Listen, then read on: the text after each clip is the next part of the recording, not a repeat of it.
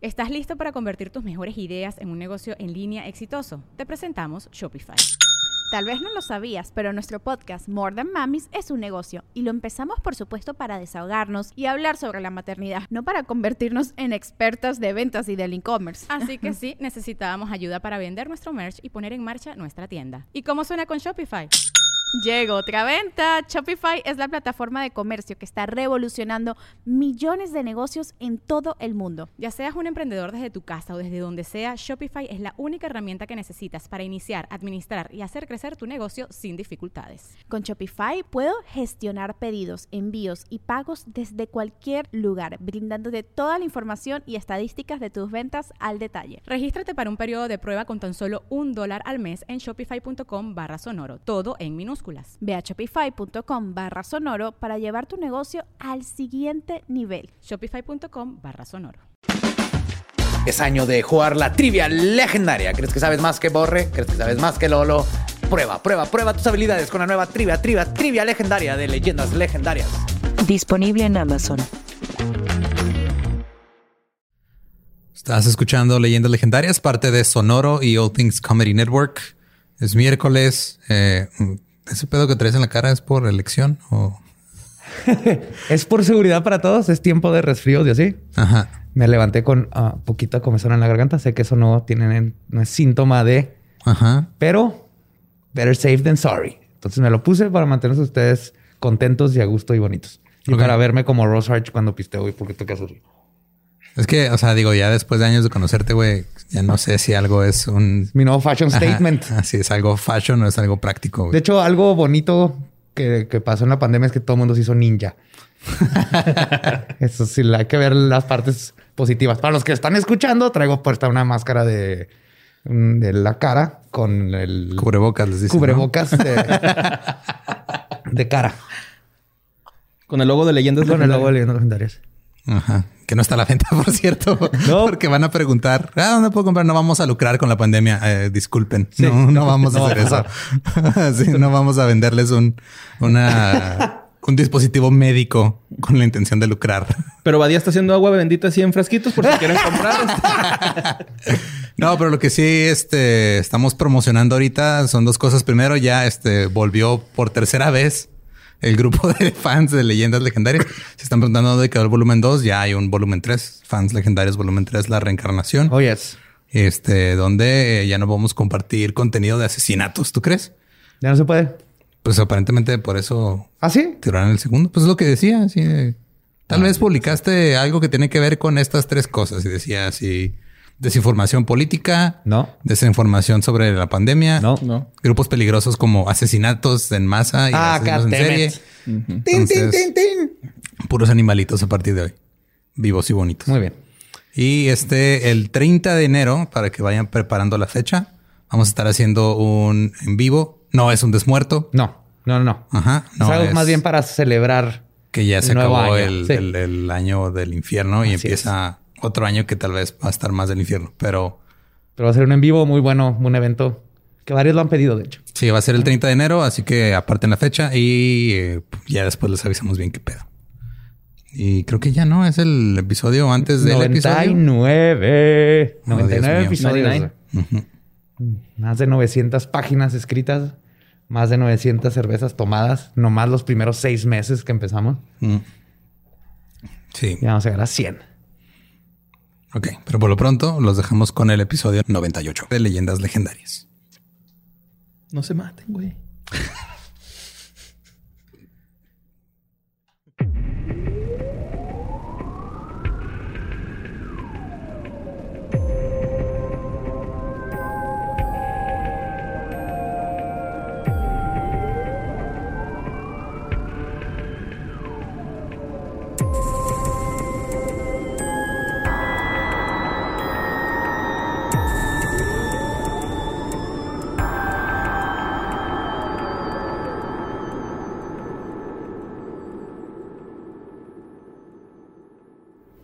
Bienvenidos a Leyendas Legendarias, el podcast en donde cada semana yo, José Antonio Badía, le contaré a Eduardo Espinosa y a Mario Capistrán casos de crimen real, fenómenos paranormales o eventos históricos tan peculiares.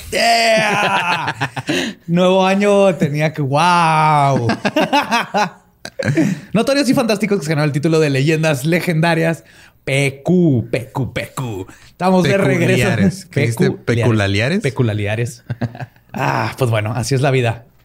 Ya empezando mal el 2021. O muy bien, depende de cómo lo veamos. Creo que Mira, lo va a ver como muy bien.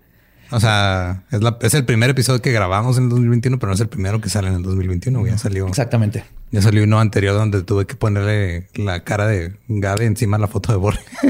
Ey, ¿por qué no mencionaste a Gabe en el intro, güey? Para que la gente de fuera sorpresa. Ay, ¿vieron la portada que era Gabe, güey? Son cosas que no piensas cuando estás grabando toda la postproducción que va a cambiar absolutamente todo lo que Lo, lo hiciste dos veces, güey. Sí. Sí está, bien, está, bien, bueno, es otro miércoles macabroso. Me acompaña Eduardo Espinosa y está de nuevo con nosotros el nuevo papá Borre. ¿Cómo estás, Borre? Bien, ya un señor. Ya eres, ya eres Don Borre. Ya, ya. Don Borre. ¿Ya dormiste? ya, güey. Ya, güey, ya. Sí, yo salgo así a la calle con pantalonera, güey, y, y zapato, güey. Sí, ya, neta. Es automático cuando tienes al hijo. Sí, o pants, pants, porque. Sí, los pants. Ajá, sí, allá es pants, acá es pantalonera, ¿no? En dos meses vas a traer cangurera, güey. Entonces ya. Sí. Ya es la crisálida del, de la papadez. Sí, muy bonito la paternidad. Me gusta. Es una chinga. Me gusta. es una chinga, güey. Claro. Vas a apreciar más a tus propios padres. Güey. Sí, ya a las dos semanas, así, ya cargándolo mientras está llorando, hablándole a tu papá, güey. Sorry, jefe, neta, güey. Sí, güey, de hecho fue Dime que yo no era así. ah, no, se me hace que soy mi chavo, me soy de lo que fui yo. Yo creo que sí. Ya veremos. Sí, está chida mi hijo. Mi hijo es chido, güey. Nos das updates. Creo que sí. Pues estamos en otro episodio de Misterios Misteriosos, esta vez el volumen 2, que son los episodios en donde tomo eh, leyendas o misterios o casos que no dan para una hora, pero que son muy interesantes y que dejan ahí este, algo de qué hablar. Así que este es el volumen 2 y les traigo ahora cuatro casos muy buenos. Empezando con el primero, como debe ser. Wow. Ok. Una de las explicaciones sobre el fenómeno ovni más intrigantes que se ofrecen es que, que ofrecen es que al menos algunas de estas elusivas entidades aéreas no son naves espaciales extraterrestres ni ninguna otra cosa más allá de nuestro planeta. Algunos expertos en este fenómeno postulan que son criaturas vivientes. Y cito, enormes, rápidas y extremadamente frágiles, pero vivas, no obstante, altamente especializadas para una existencia absoluta muy por encima de nuestro dominio terrestre. En otras palabras, hay teorías que dicen que así como las criaturas de nuestro planeta se han adaptado para vivir hasta en los lugares más recónditos y hostiles de nuestro planeta, entonces, no es difícil creer que ciertas criaturas se adaptaron a vivir en nuestros cielos. Ok. Ajá. O sea, básicamente, si hay... Sí, si hay, si hay millones de personas en Ecatepec, porque no habría millones de seres vivientes Durmiendo en colchones decentes, ¿no? Que son las nubecitas, güey. y cuando pensamos que el mar tiene 139 millones 668 mil 500 millas cúbicas de superficie y aún así es No puedes tener cosas cúbicas de superficie, güey. De, profundidad. Ajá. Millas cúbicas. de volumen. De volumen, perdón. Este, aún, y aún así esconde especies que seguimos encontrando hasta el día de hoy. Sí, que luego creo que el que más me gusta es el que creían que era un pez bien feo, el blobfish, y luego resulta que no, güey, que cuando lo sacas, pues como no está acostumbrado a la presión, se hace todo feo y se, sí, lo se desdobla. De y una nariz. Como becario, ¿no? Sin presión se deshace el güey. La beca y puta madre. O los calamares, ¿no? El calamar que se asoma a la cámara, ese también está bien chido, güey. El gigante. Sí. que se asomó un ojillo. Calamar gigante. Un chorro de especies que siguen saliendo en tsunamis. Salen siempre cosas raras nuevas. Y entonces me puse a investigar y si hay animales que todavía no sabemos que existen en el mar, en esa cantidad de, millas cúbicas, el, resulta que eh, la estratosfera tiene 142.782 millones 184.457.44 millas cúbicas. Ok. es, un chingo más. es enorme, güey. No es grande. Sí, es un chingo más. O sea, mi, globito con la carta de Santo Claus no atravesó la estratosfera. No. No sé por qué la mandamos para arriba. Porque te enseñan que el norte es arriba y no, es una 10. No. Pero está enorme la estratosfera, güey. Y entonces, este, lo que dicen es que algunas o algunos de estas especies de animales podrían nacer, crecer, vivir y morir en ella. Que no había un pedo así, este, que hay, fenómenos naturales de repente en los que empiezan a llover insectos y así. Y ranas, han, llovido ranas. Ha llovido, ha llovido carne, güey. En Kentucky es un caso que hace muchos años llovió carne. Llovió carne, güey. Kentucky Meat Shower se llama. Ahí luego te lo cuento en el dolor. Sí, Aquí en Juárez eso hubiera sido un éxito. Sí.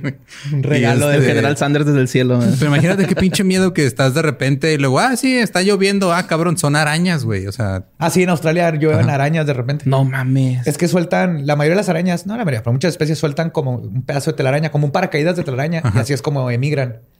Pero cuando hay demasiadas, oh. imagínate un millón de arañitas y lo aparte te, cubren de, te cubren de telaraña, güey. Pues Trevor James Constable, que pasó más de 20 años investigando este tema y además publicó dos libros. El primero de ellos, They Live in the Sky, que se publicó en el 58. El segundo, The Cosmic Pulse of Light, publicó en el 76. Y él dice, ah, y luego hizo otro, el más reciente, en el 78, que se llama Sky Creatures, Living UFOs. Constable consideraba que las bestias del cielo, o criaturas, como él las llamó, se asemejaban a amebas unicelulares gigantes, pero encerradas en una capa o cápsula externa metálica o similar a la mica, y con la mayoría de sus cuerpos compuestos de plasma, el cuarto estado de la materia, que comprende un gas ionizado. Algunas de estas criaturas pueden ser tan pequeñas como unos pocos de unos pocos centímetros y otras pueden tener varios kilómetros de largo. En la mayoría de las ocasiones permanecen ocultas a los humanos en virtud de su capacidad para reflejar la luz infrarroja, haciéndolas invisibles a nuestros ojos, excepto si cambias de color reflejando así temporalmente la luz dentro de la sección visible del espectro electromagnético. O sea, él, usaba unos filtros para sacarlas.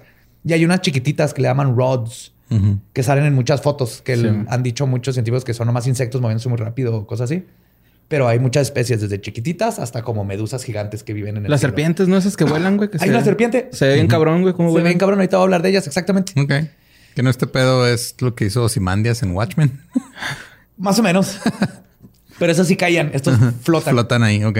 Imagínate una medusa tan, este... ¿Cómo se llama? De tan bajo...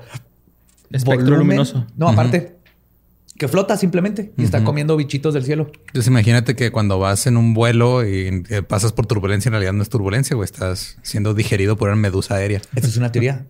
¿Neta? ¿En serio? No.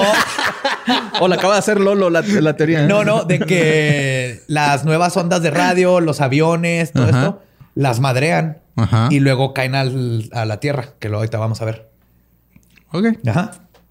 Sin embargo, Incluso si las criaturas generalmente están más allá de nuestro rango de visión, su presencia aún puede detectarse, ya que según Constable, en realidad se pueden fotografiar utilizando una película infrarrojo y filtros adecuados.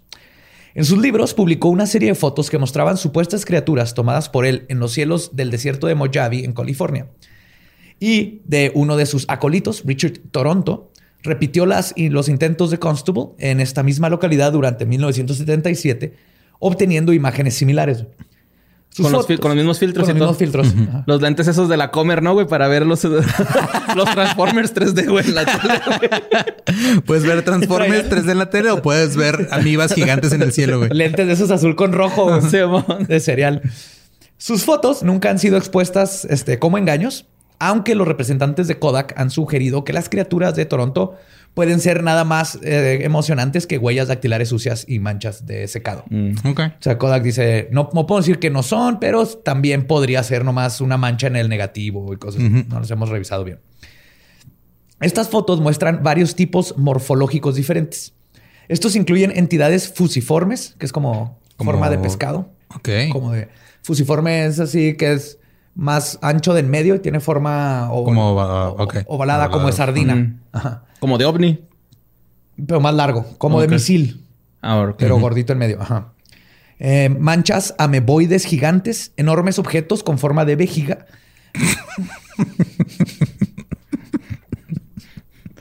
de verija. Ah, ok. No, está bien. O sea, si se han derrido también en las medusas cuando las vieron por primera vez, O del narwhal discos gigantes e incluso algunos como picos, curiosamente que parecen eh, reptilianos, se parecen a reptiles. Tienen la forma del cuerpo medio de reptil. ¿Por qué volteas a ver a mí, güey? No, pues no, no más. Además, las películas de cine tomadas por Constable muestran que estos objetos cambian de forma a medida que se mueven por el cielo y algunos son bioluminosos. Ah, ok. Y no solo eso, Constable propuso además la premisa de que estos bichos no solo eran carnívoros, sino que probablemente eran responsables de la plétora de inexplicables mutilaciones de animales así como la decenas de seres humanos, las desapariciones de seres humanos que se reportan. O sea, este güey puede, mira, puedo explicar los ovnis, el chupacabras y Bigfoot en una sola cosa, güey. Sí, las desapariciones de 411. son, güey, son cosas que no ves en el cielo, llegan y te chingan. Y te chingan, llegan y te comen, ajá. Y ya. Es lo que le pasó a Paulette. oh, la verga. Una meba del cielo se metió por la ventana muy diferentes de las bestias del cielo, grandes o pequeñas, son las serpientes del cielo, que es lo que tú decías, o los peces del cielo, que también les dicen a veces. Ah, Espasmódicamente reportados en todo el mundo. Uno de los ejemplos más famosos fue la llamada. ¿No esporádicamente reportados? Espasmódicamente. Espasmódica es de espasmos, ¿verdad? sí, güey. tengo que reportar una serpiente en el aire. Hay otra forma de reportar una serpiente en el aire, güey, que no sea espasmódicamente. ¡Oficial! ¡Una serpiente! ¡Ah! Te vergam. Ahora vas a aprender. Oh, obedecer. Ah. Uno de los ejemplos más famosos fue la llamada anguila del cielo, vista por innumerables testigos oculares durante dos noches sucesivas el 5 de septiembre de 1891 en el cielo sobre Crawfordsville, en Indiana, en los Estados Unidos. Se decía que se retorcía como un pez nadando. Era blanco, luminoso y medía aproximadamente 6 metros de largo. Flotando a unos 100 metros sobre el suelo, pero a veces descendiendo aún más, resoplaba con Y te cumplió un deseo así con todas siete esferas del dragón,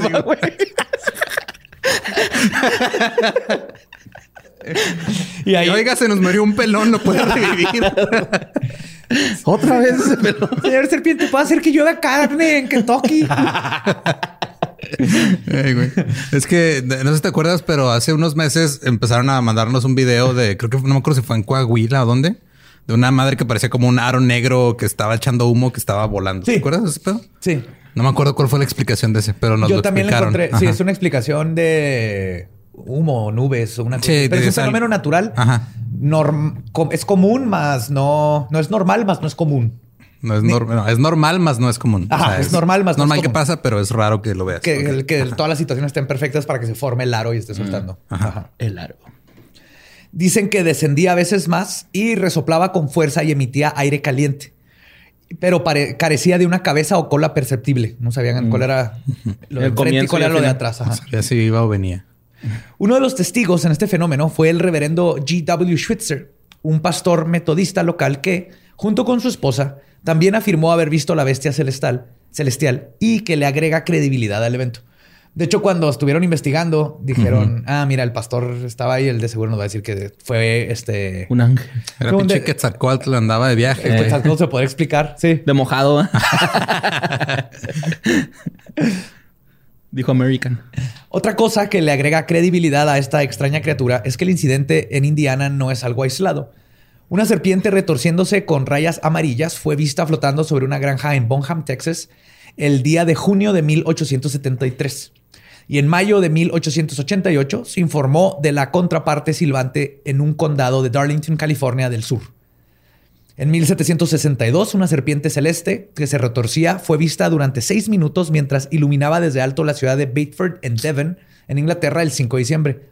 Órale, eso está chido, ¿no? Sí, en Inglaterra. O sea, se aventa luminiscencia. Bioluminiscencia. Bioluminiscencia. Bioluminiscencia. Esa madre. Brilla, güey, brilla. Más recientemente, en marzo de 1935, se informó sobre una serpiente celeste escandinava sobre el sur de Noruega y Dinamarca. Y en diciembre de ese mismo año se vio otras dos veces en el cielo sobre Cruz Alta, Brasil. Tal vez de ahí vienen los dragones. Ajá, es probable. De esa criatura. Pues, o sea, puede ser algún fenómeno no sé, o sea, yo me estoy imaginando que haya alguna condición en la que se esté refractando la luz de una forma en las nubes. que parezca una serpiente. que se esté reflejando, puede ser. Qué triste vida la de Eduardo, ¿verdad? Que no puede creer en no, güey. Sí, sí y no, porque pues, pues guacha los güeyes de las pirámides, ¿no? Que cuando pega el sol se parece que baja una pinche serpiente y que no sé qué, güey. O sea, puede que sea también un así. Sí, una, un efecto natural, una refracción de luz. Se dice que otra raza de monstruos atmosféricos proviene de las diminutas islas del archipiélago del Shetland en Escocia. Ah, huevos, gas de pantano, todo, güey. Sí, sí. Shetland. Ajá. De ahí viene el, el, Shetland Shetter. Shetland Shetter. Shetland. Pero escribe Shet. Ajá, S de H E T. Ajá, Shetland. Las islas Shetland son un lugar remoto y envuelto en niebla a unas 50 millas al noreste de Orkney. ¿Niebla en Escocia? ¿Tú crees? Los lugareños creen con total naturalidad que esta alimaña vaporosa es simplemente un animal de nube. Está bien bonito, alimaña vaporosa. Suena bien bonito ese ah. término. Dicen que este animal. de K-pop, ah, sí. Alimaña vaporosa. no sé cómo. no me odien, Los amo, los amo. Lo hice con todo el amor del ah, mundo. ok. Ay, Dice que es un animal de nube que habita en los cielos y por razones desconocidas ocasionalmente hace el largo viaje a terra firma. Aquellos que se han encontrado en contacto con este organismo no han sufrido ningún daño e informan que la sensación física de tocarla es similar a ser lamidos por, y cito, una lengua enormemente suave. Ah. Ok. O sea, ya es bien como dicen, van caminando y de repente ves como algo transparentoso, que más denso como Mofasa. Así cuando se le aparece a Simba. Ándale, como un Mufasa, pero así más amorfo. Me olvidaste. Y que lo tocan y, es sólido, pero. Más amorfo y sin ninguna necesidad de avanzar una trama. El pasado puede oler. Pinche gurú. Ahora bien, si esta teoría tiene algo de veracidad, entonces debería de haber evidencia Digo, existen varias fotografías de lo que parecen ser criaturas voladoras orgánicas, más que naves, como la que tomó Bruno Chiubaldi, perdón, el 27 de abril de 1961 en la playa de Montelsilvano, en Italia. En ella se ve lo que parece ser un torpedo con, o sea, la forma más o menos de un torpedo, con cuatro aletas flotando sobre el agua. Ok. O sea, es una, es que no es una nave. Ajá. Como una ballena. Una ballena, pero, eh, sin cola. Ajá, demasiado amorfa para ser ballena. Eh, ok. Es como si un niño de kinder hubiera dibujado una ballena. Entonces el cuerpo, ahí voy a poner en ocho Es como si fuera el misil y lo tiene unas aletotas más como... Como langostitas sin patas. Como una foca sin la cola y con alas. Puta madre, esto está... está raro. Como un beluga. Ajá, un beluga, pero con, cuatro alas. Es un pinche Pokémon. Sí, Que también, de hecho, no, no, no sabes cuál es la cabeza y cuál es la cola. Ok. Ah. Pero es que, o sea, también el hecho de que digan, ah, es que no es que sean mm, naves espaciales, son güeyes orgánicos. ¿Por qué no pueden ser las dos? No, eso es lo que dicen. o sea, que no puede ser que una nave orgánica. venía el, alien acá tirando pari bien chingón y luego se le atravesó una serpiente y la quiso evadir y cayó en Roswell, güey. O sea, eso es lo que dicen. unas, unas son ovnis, o sea, unos ovnis son naves. Ajá espaciales. Unos ovnis son naves que no conocemos de aquí en la Tierra y unos ovnis son estas criaturas. Dedícate a la ufología, güey, llevando sus teorías que acertas. Y dicen que muchas veces que... los ovnis, cuando han dejado rastros como babosos porque iba a pasar, es porque al entrar le pegaron a varias de estas criaturas. Como un barco cuando va y madrea a un manatí. No, creo que el hecho de que le haya atinado a dos teorías es que la barra está muy baja en el mundo de la ufología. Sí, güey, ya va que te has adentrado en lo más alto de las, de las teorías criptozoológicas. Ahorita Tom DeLonge está componiendo una rola triste, güey. Eso, ya casi 100 episodios de esta chingadera ya te está afectando. Es probable. Este, en esta foto se ve lo que parecería ser un torpedo con cuatro aletas flotando sobre el agua. Michael White tomó una fotografía de lo que parece ser una especie de manta raya gigante voladora en Nueva Zelanda. Más o menos como el, el Como la bolita de Pero este es sólido y se le ven así todo alrededor. Moana. Sí, la abuelita de Moana es una mantarraya espiritual, güey. Haz de cuenta, sí, pero gigante. Pero sí se le ven así como las aletitas de todo alrededor. Este, esto fue en Nueva Zelanda. Y aquí en México, el 3 de noviembre de 1973. La vendieron en taquitos afuera del metro Con un side dish de nutria, güey. Un banquero viviendo en Cocoyoc logró tomar una fotografía de lo que parece ser un organismo pluricelular gigante flotando a altas velocidades por el cielo.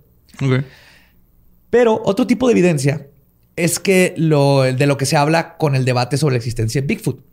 Y dicen que si son seres vivos, entonces tienen que morir y cagar. ¿Y están? Y la evidencia de sus cadáveres y excremento debería ser obvia. Pero justamente la existencia y muerte de estas criaturas explicarían varios fenómenos climatológicos que hasta el día de hoy no han sido explicados contundentemente. Uno de estos fue un fenómeno misterioso que se ha registrado durante siglos, pero nunca se ha explicado por completo, que es la pudrición, perdón, le llaman la pudrición de las estrellas. Star Rot. Ah, Star Rot, sí he escuchado ese término. El Star Rot, también conocido como Pudrecer, que es del celta, o meteoros gelatinos. Como sugiere su último nombre, a menudo se ve lo que parece ser un meteoro o una estrella fugaz fluyendo por el cielo y luego, en el sitio donde cree que, se cree que aterrizó, se encuentran muestras de una extraña sustancia gelatinosa. Muestras de esta pudrición estelar, que han sido analizadas formalmente, han desenmascarado una diversidad de identidades, incluyendo varias especies de algas, hongos, mohos e incluso restos semidigeridos de comedia regurgitada por aves. ¿De comedia regurgitada por Comida, ¿Dije comedia? Ah, de repente están buscando y encuentran un chiste de Teo González. ¡Cabrón! Pinches gaviotas. y me dio este reloj así. Sin embargo, algunas muestras han desafiado la identificación y otras han desaparecido literalmente incluso cuando fueron recolectadas. Se las están levantando y, como que se, desvanece completamente. Dejando nada más que un olor extraño. Eso creías que pasaba tú cuando le apuntabas a la pared en tu cuarto, ¿verdad, güey? Sí. sí, sí. Y no, no, no, se corroe. De hecho, si no, si estás haciendo una cárcel o algo y quieres escribir tus últimas palabras, lo puedes hacer con Seven y va a durar forever ahí en la pared. Va a durar para siempre en la pared y en la mente de quien encuentra esa pared. que por suerte fui yo. Ay, güey. Este, dicen que nomás deja un olor extraño o un rastro grasiento, que es lo único que puede verificar su antigua existencia. Seres orgánicos de plasma, energía u extraterrestres. El origen y naturaleza de estas criaturas de baja densidad que viven en la atmósfera sigue siendo en una, sigue en contención dentro de quienes las estudian. Mientras unos creen que son simples animales como medusas sin inteligencia, que solo funcionan con instinto, otros proponen que podrían ser seres que llegaron de otros mundos y que se adaptaron a la vida en la estratosfera. O sea, como los pulpos. Entre los criptozoólogos que. Ajá, nos dicen, no, güey, es una madre que nomás anda ahí sin, el, ajá, sin pena ni gloria, ajá, viviendo ahí sin propósito, que no ha visto Soul todavía y anda ahí valiendo verga. y los otros dijeron, no, vienen de otro planeta, güey, saben lo que están haciendo y por eso de repente eyaculan en Escocia. sí, exactamente. Entonces el debate entre ellos no es si existen o no, es si vienen de otro planeta o si, son de aquí. evolucionaron de los animales de aquí. Cualquiera que sea la verdad, las medusas aéreas podrían ser el criptido más común en nuestro planeta y los causantes de muchos de los incidentes del fenómeno ovni. Está raro. Sí, es interesante la teoría de que puedan haber criaturas que se evolucionaron y se adaptaron para vivir como los este trigliositos del infierno. Ah, los boggy boggies. Tardígrados. Tardígrados. Ellos pueden vivir en, todos lados. En tus sueños. Los caritos de ano. Sobreviven en tus sueños. Los cara de culo. Este, pero sí, o sea, todo el pedo de, de, o sea, cuando una persona dice es que si existe esto en el mar, también puede existir en el cielo. Esa es una falsa equivalencia para empezar, pero está interesante. o, sea, no, porque en una cosa, en unas, en unas condiciones sea real, quiere decir que tiene que haber algo equivalente. Ah, no, claro, pero esto viene de observaciones y luego de ahí dijeron, ah, tal vez son criaturas y hemos visto criaturas y luego de ahí ya sacaron de que pues también pudieron evolucionar. Pero no hemos encontrado nada. También hay un caso de le llaman el pelo de ángel que cayó en Portugal y en varios lugares que eran como cabellos. ¿Que no es un pinche tiro de billar ese, el pelo de ángel? Es, una pasta. sí. es cierto también. Sí. ah, no, el que yo digo es un beso de ángel, así Beso de ángel. ¿El beso de ángel no es una posición sexual? También. todo puede ser beso de ángel si te lo propones. Todo puede ser una posición sexual. Ajá, sí. Pues ahora, después de hablar de posibles este, criaturas que en el espacio, vamos a algo más terrenal, pero igual de chingón. El caso Dyatlov es quizás el incidente misterioso de una tragedia montañosa más conocido. Pero hay otro caso igual de perplejo que sucedió en agosto de 1993. En ¿De Tunguska? No. Ese ah. fue un meteorito. Ah, sí, ok. No, este, este sucedió también en, este sucedió en las montañas de Kamardavan, en Rusia, a unos 4000 kilómetros del incidente de Dyatlov. Oye, como que los rusos están pendejones, ¿no? Para hacer senderismo, güey. Al parecer, güey, o sea. O más bien es extremo allá, ¿no? Eh, pues como está extremo, pinche nevado y todo el pedo. Sí, es que ya que el comunismo les dio armas a los osos también, güey. Tienes que cuidarte de todo el mundo, Todos son, todos están. hay armas para todos. Alces armados. A ver. Este, la cordillera Kamar Daban es una de las montañas más antiguas del planeta y se extiende del oeste al este por más de 350 kilómetros.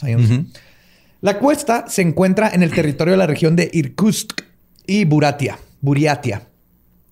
Un grupo de turistas de Petropavlovsk, República de Kazajstán, llegó a Itrusk en tren. ¿Veis Borat, no? Sí. Sí. Eran tres mujeres, tres hombres y su líder de 41 años, Ludmila Ivanova. Tuta. que era maestra de deportes en el turismo a pie. Ok. Ya existía ese... Turismo a pie. ¿Qué, manera tan bonita para decir, no, neta, no nos alcanza para irnos en un vehículo, O a caminar un chingo. Así los güeyes en trineo bien vergas. moto, mototrineo. ¿Cómo se llaman? ¿Sí son mototrineos? Sí, pues o sea, Motonieve. Esos güeyes caminando y así los güeyes al lado. El grupo partió en la ruta asignada de la cuarta categoría de dificultad a través del Camardaban. Era algo sencillo, la verdad. Y ves las fotos ahí, no era, no era tan hardcore como los de Diablo. Los turistas se trasladaron desde el pueblo de Murino a lo largo del río Lungati a través del paso Lungati Gates y luego siguieron el río Barun Yukantstuk. Luego subieron a la montaña más alta eh, de Kamar Dabana Kunulu, que tiene 2.371 metros de altura. Caminaron a lo largo de la cresta y terminaron en la cuenca. Este, eh, que es una meseta que donde están junto los ríos Aniguita y Baiga. ¿No? Se imaginan que están en una meseta como a 2000 metros de altura. sí, está alto, pero está plano y hay agua. Sí. Y no hay árboles, de hecho, en esa parte. Es parte de lo raro. Esta parte de la montaña es una estepa sin árboles y solo tiene pasto y aire. Así es lo que decían. Por alguna razón decidieron acampar ahí en ese lugar en lugar de bajar unos kilómetros más hacia los árboles donde se podían resguardar de los vientos, porque estaba bien pinche frío. Sea cual sea la razón de esta decisión, lo que sucedió después no puede ser explicado. Por suerte, a diferencia de Diatlov, en este caso sí hubo una sobreviviente que pudo contar lo que aconteció. No mames. En la noche del 4 al 5 de agosto, la nieve y la lluvia continuaron cayendo en las montañas. El clima era muy malo y había un viento penetrante. Leonid Diavovich Cachondón, Ay, chuleteándose a todo el mundo. Creo que los papás le dicen, eh, o sea, los señores ya más grandes en el, aire polaco ese, ¿no? Eh. Ajá, es el aire polaco. sí. Ay, güey. Leonid eh, Davidovich describe lo que sucedió. Ah, oh, David, Leonid Davidovich describe lo que sucedió porque apuntó todo lo que le dijo Valentina, que es la que sobrevivió. Ok. Ok. Ahorita también hablo un poquito de Valentina, pero no. Todo este tiempo los turistas se estaban congelando en una carpa mojada sin poder calentarse junto al fuego. Por cierto, la ropa de los chicos también estaba mojada porque caminaban caminaron bajo la lluvia todo el día. Como resultado, en la mañana del 5 de agosto partieron cuando de repente alrededor de las 11 en punto a uno de los muchachos le comenzó a salir espuma de la boca y comenzó a sangrar por los oídos frente a todos ellos. Era Alexander de 24 años quien inmediatamente cayó al piso y murió instantáneamente, güey. Güey. De la nada, güey. Era gato, ¿no? Le echaron una calcuta. y un cohete en la cola. y un culo, güey. Nunca vi que sucediera eso, pero eran de esas sí, leyendas. Ajá, era una leyenda urbana, ¿no? De que, así eso hacían. Aniquilar un, felino, pero qué culeros. Esto causó un. Gigi te está juzgando ahorita, güey. Gigi ahorita me odia, güey, porque está viviendo afuera. Está viendo. no. Ah, por el niño. Sí, güey. Esto causó pues, eh, un caos total en el grupo. Imagínate, güey. Van todos así en que. Este. The hills la, la, ta, ta, y se muere un güey. Se le pinche sangre en los ojos y la. sangre en la verga. Mal, mal, lugar para que te dé la peor pálida de tu vida. sí, güey. Este causó un caos total entre el grupo de turistas que tenían entre 16 y 17 años. Al poco tiempo después de la muerte de Alexander, frente a los otros turistas, Valentina Utochenko, que estaba intentando mantener la compostura, este, comenzó a ver una verdadera locura. Y cito, Denis comenzó a esconderse detrás de unas piedras y a huir. Estaba como si algo lo estuviera persiguiendo. Tatiana empezó a golpearse la cabeza contra unas piedras hasta que empezó a sangrarle la cabeza. Victoria y Timur comenzaron a comportarse como locos. Lyudmila Ivanova, la, más grande, la líder, murió de un ataque al corazón y cayó al suelo repentinamente, güey. Esto sucedió así en cuestión de... Todavía ni sabían qué pedo con el Alexander. Y de repente uno empezó a gritar, esconderse en piedras. Una se empezó a pegar. Otros dos corrieron por todos lados y la maestra se murió, güey. Ahí. Y Valentina acá, güey. Pues así viendo todo el desmadre. Bien salsas, ¿no? Ah, ¿viste? Estás bien pendejo. Es que es papá, güey. Ya, ya, ya tengo puede. que esos chistes, güey. ya. Sí, ya. Los demás comenzaron a agarrarse la garganta y arrancarse la ropa. Sangre le salía de los oídos y había un pánico completo con los porque todavía no terminaban de morir, güey. Los, estos dos que estaban como locos empezaron a aventar sus mochilas y a correr despavoridos en diferentes direcciones. Eso fue lo que pasó en Diatlov, que los encontraron a todos dispersos, ¿no? Sí, pero aquí pues esta chava lo vio pasar ahí de la nada. Estos que corrieron no llegaron lejos, todos sucumbieron a esta extraña aflicción uno por uno hasta que todos estaban muertos. Valentina observó lo que sucedía durante mucho tiempo y trató de razonar de alguna manera con los cuatro jóvenes restantes, pero todo había sido en vano. Los que habían perdido la cabeza se habían puesto incontrolables, lucharon y huyeron de Valentina cuando ella los intentó llevarlos al bosque. Le dijo, vámonos al bosque cuando los vea correr. Nadie le hizo caso. Cuando Valentina se dio cuenta de que todos los intentos por salvar a sus angustiados amigos no iban a tener éxito y que ya estaban muertos, tomó su bolsa de dormir, un trozo de polietileno y bajó unos kilómetros por la pendiente hacia el bosque para resguardarse del aire congelado. La joven, esta es una badass, la Valentina, este, Valentina pasó la noche siguiente ahí por la mañana regresó al campamento. Para entonces, todo lo que quedaba en las montañas, este, todos los que quedaban en las montañas estaban ya muertos completamente. Le cerró los ojos a todos sus amigos, tomó el mapa de entre las pertenencias de la guía y comenzó a bajar hacia el río Anicta. Ahí pasó la noche del 7 de agosto y en la mañana comenzó a caminar de nuevo. Al día siguiente encontró una torre de radio abandonada donde pasó su segunda noche sola la mañana siguiente siguió los alambres de la torre, asumiendo que la llevarían a la civilización. Pero cuando llegó a un pueblo se dio cuenta que estaba abandonado. Luego pasó otra noche sola ahí en el pueblo. Continuó su camino y caminó unos 7 o 8 kilómetros hasta llegar a otro río, donde unos turistas lograron ver su bolsa de dormir que había colgado en unos arbustos, en lo que buscaba qué comer. Y ellos iban en el río y vieron la, y la rescataron. Así como ah, la rescataron. Chido. Sí.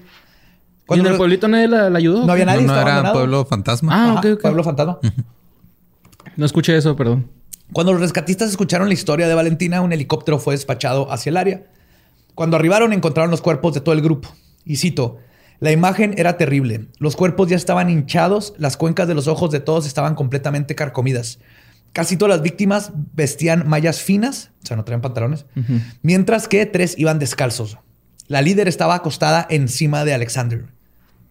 El caso es un misterio aún. Se habla de gas venenoso, hasta comida china contaminada, porque cenaron comida china en algún punto del viaje. o sea, he comido comida china de dudosa procedencia, pero. sí, te va de la chingada, pero no, no a ese grado. O sea, no saco espuma por la boca. No, no.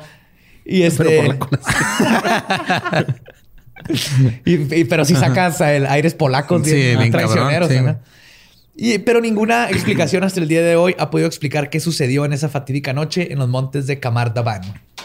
Eso no, eso no lo he escuchado. Sí, es como el, Diatlov 2.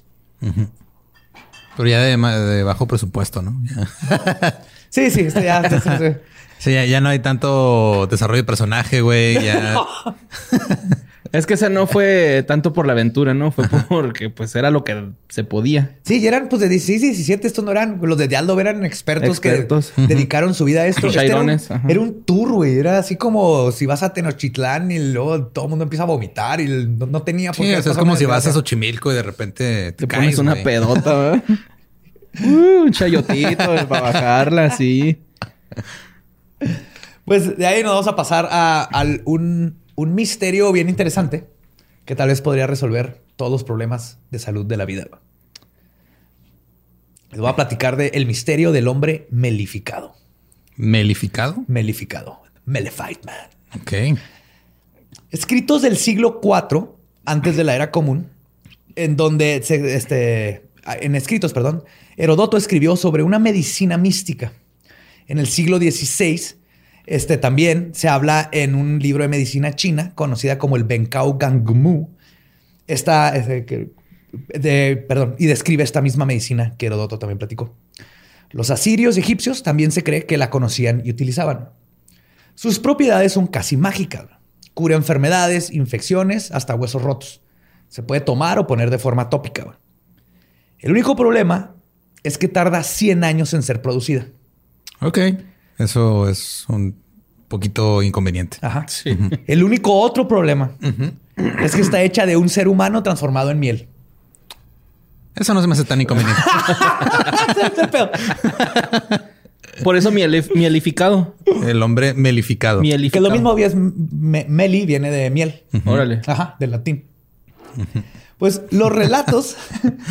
o sea, alguien en algún punto de la historia, un diabético se murió. 100 años después, alguien se lo untó y se sintió mejor. y le curó el herpes y dijo: ahora los, hacen, ahora los hacen en botellitas con forma de osito. sí, ese vato lo fue con un amigo y le dijo: Eh, güey si convences a tres de tus amigos a vender el brazo de este vato que me encontré, vas a poder hacer un chingo de lana.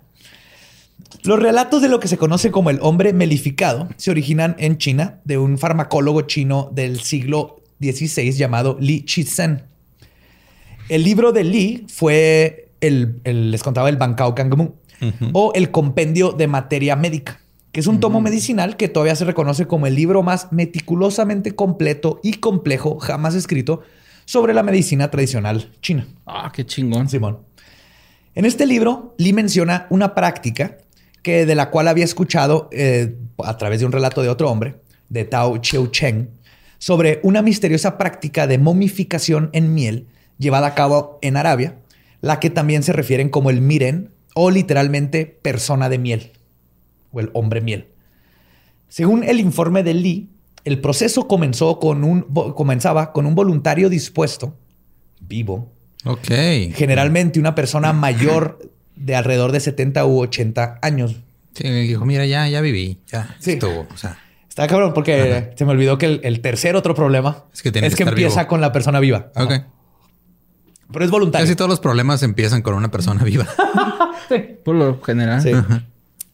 El voluntario para el proceso el ser voluntario, el voluntariado, perdón, para el proceso era integral, ya que supuestamente no funcionará a menos de que hubiera un elemento de autosacrificio involucrado.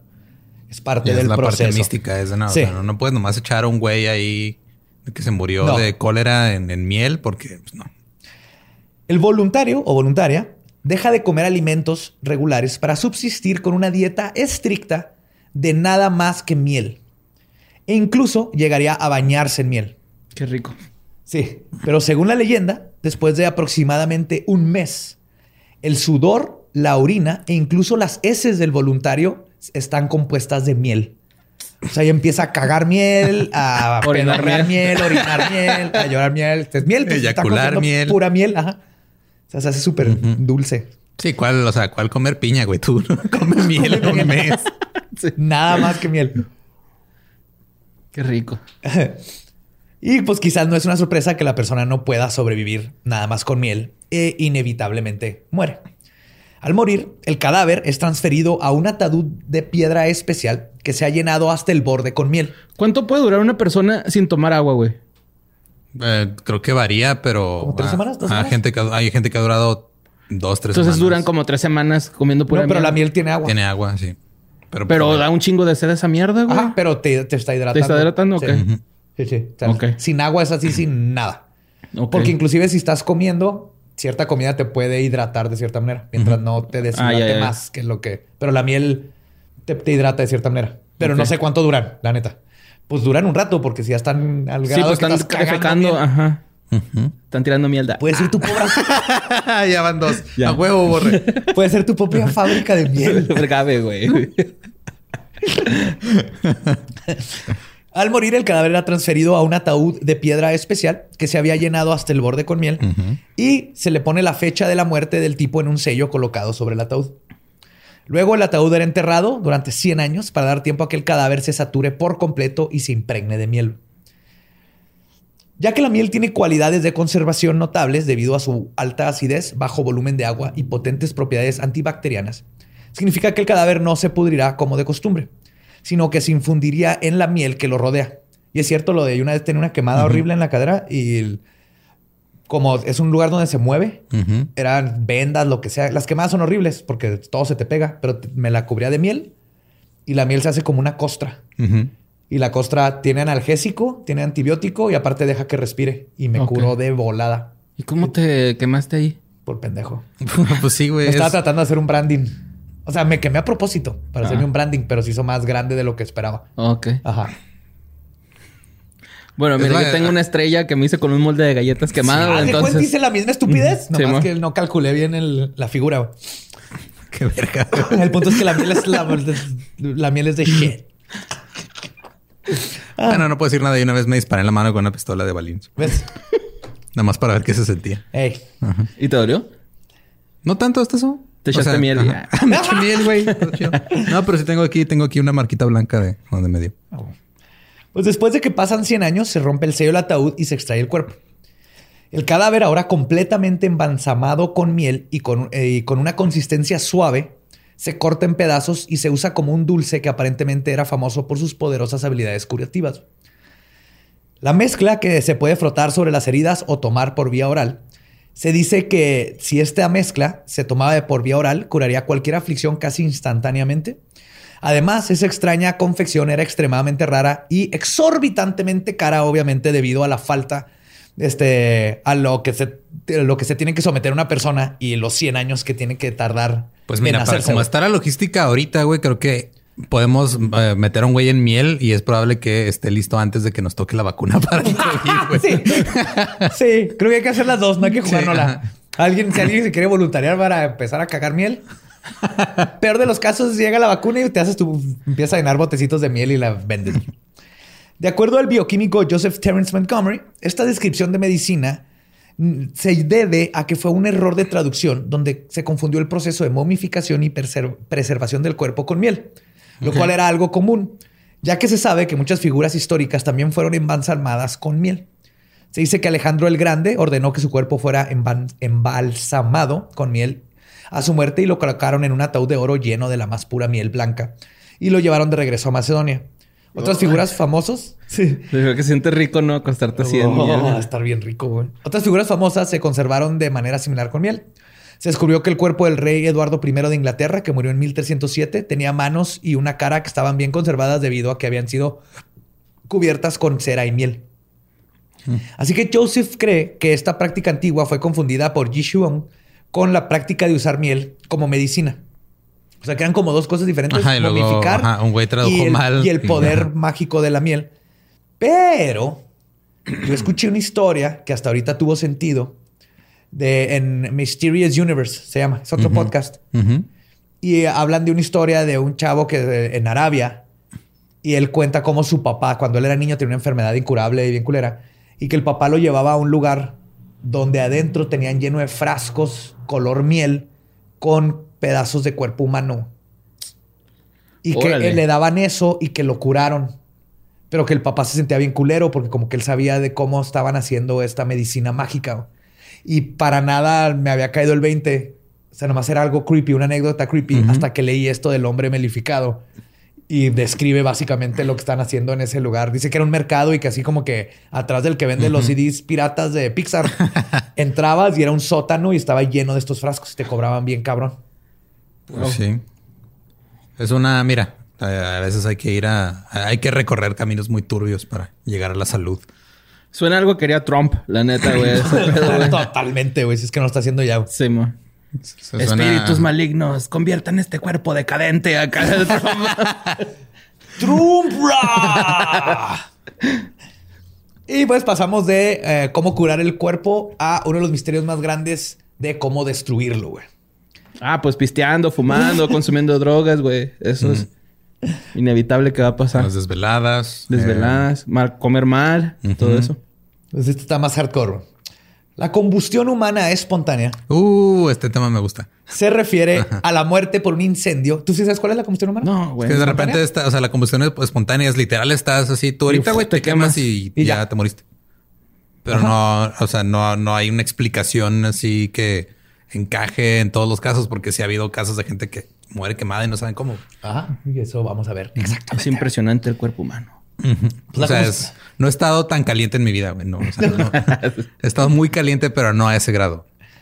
Sí se refiere, como dice Wikipedia, se refiere a la muerte por un incendio que se origina sin una fuente externa aparente de ignición. Se cree que el fuego comienza dentro del cuerpo de la víctima. Dice que esta idea y el término combustión humana espontánea fueron ambos propuestos por primera vez en 1746 por Paul Rowley en un artículo publicado en Philosophical Transactions sobre la misteriosa muerte de la condesa Cornelia Sangrerli Bandi, que se murió aparentemente, de combustión, espontánea. En resumen, la combustión espontánea humana es cuando una persona se prende en fuego sin razón aparente y por lo general el cuerpo se consume al grado de que solo quedan las extremidades como las piernas y las manos. Además, el fuego causa muy poco daño a las superficies que están junto y se reporta que queda un residuo grasoso casi imposible de limpiar del área. Es un pedo, o sea, te conviertes en una caricatura, güey, de, la nada y te mueres como caricatura.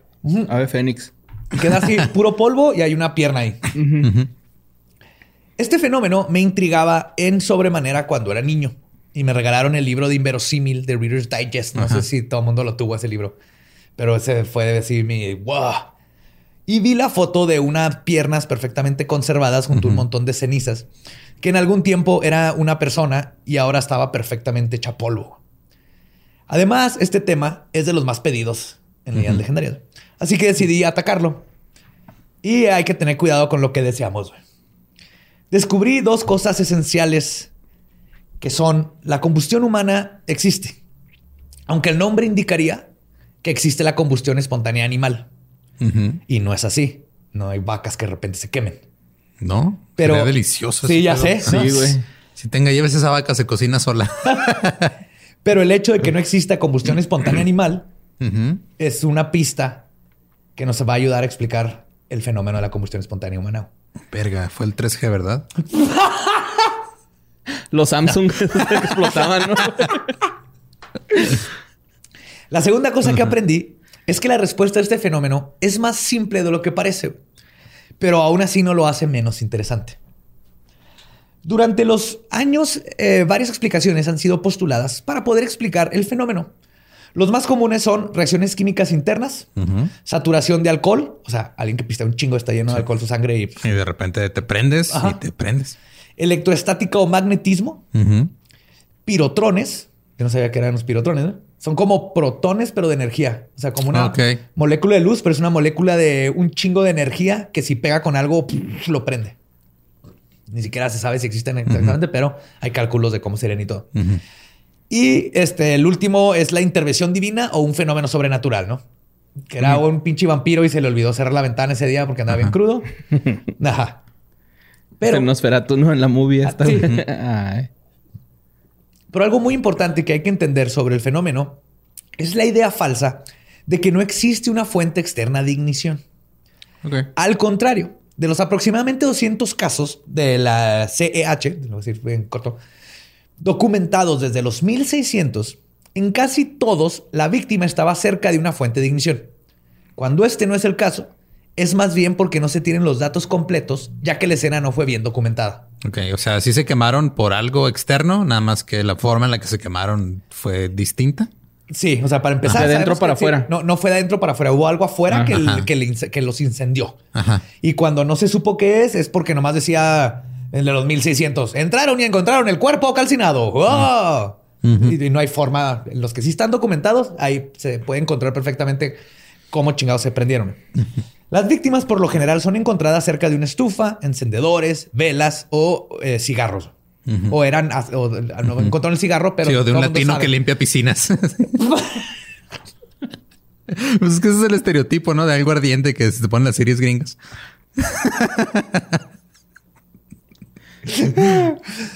Esto explicaría la parte de cómo es que comienza el fuego. Pero hay una parte importante en estos casos. Las personas parecen no haber reaccionado al ser inmoladas y son encontradas en el mismo lugar donde comen. Inmoladas. que Qué rico. inmoladas. no, hay que hacer el hombre enmolado, güey. 100 años en mole madre. Con ajonjolí. Con mole madre, así, güey. Y cura todas las crudas, güey. Así no importa. Y se sirve en vasito Doña María, güey. Te empezaron a cagar mole. No que cagamos mole, pero mole comible, güey. Esto explicaría la, este... Ah, perdón eh, no reaccionan a ser inmoladas, o sea, se encuentran ahí en el lugar. Ajá, así como que se quemaron en chinga y no se dieron cuenta. Encuentras esa silla quemada y nomás están las piernillas y la ceniza y ya, Y todo lo alrededor parece que ni se quemó, Entonces, este, esto nos lleva Ah, perdón, les decía que también se nota que no habían intentado ni siquiera huir del calor. Y esto nos lleva a otro dato importante. La mayoría de los afectados se pudo comprobar que eran bebedores pesados, usaban fármacos que causan estupor o ambos. Mira, que te dije al principio, güey. El alcohol y todo ese pedo, güey. Lo que sí, andaban hasta... Sí, no reaccionaron porque andaban hasta la madre, güey. Entonces... Están anestesiados, güey, ¿no? Sí. Alcohol anestesia. Y esto explica cómo es que, uno, terminaron prendiéndose en fuego sin querer. Ajá. Tirando una vela, encendedor o cigarro. Y dos, cómo es cuando esto, sucede, cuando esto sucedió, no estaban conscientes y por lo tanto no reaccionaron al fuego. Entonces es perfectamente Si alguien se queda inconsciente y se le cae un cigarro, no se va a dar cuenta que se va a empezar a prender. Ok, ahí vamos de cómo se empiezan a quemar. Pero del misterio todavía falta. Ok. Ya sabemos cómo es que comienza el incendio y ahora la pregunta es, ¿cómo consume a un cuerpo humano casi completamente y en tan poco tiempo? Esta última parte es fácil de contestar. De nuevo, es una concepción errónea que muchos tenemos del fenómeno.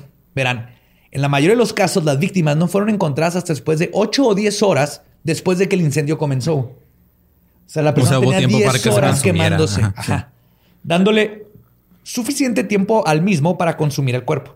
Pero es que también lo que pasa muchas veces es de que no se extiende el fuego, o sea, se queda ahí nada más. Ajá, te voy a explicar eso también. Sí, sí, sí. Sí, todo es así de... Y nadie oh ha presenciado, ah, así alguien... así Pero cuando lo presencian, este, pues le apagas el fuego. Ah, bueno, sí, cierto. Ajá, por eso no ha habido alguien que presencie cómo se deshace. Al menos alguien bien culero, así que abuelita, se está quemando, abuela. y luego te vas, pues no va. Vas y apagas a tu abuelita. Sí, es que no es tan rápido. Chicos, apaguen a su abuelita y se prenden fuego, por favor.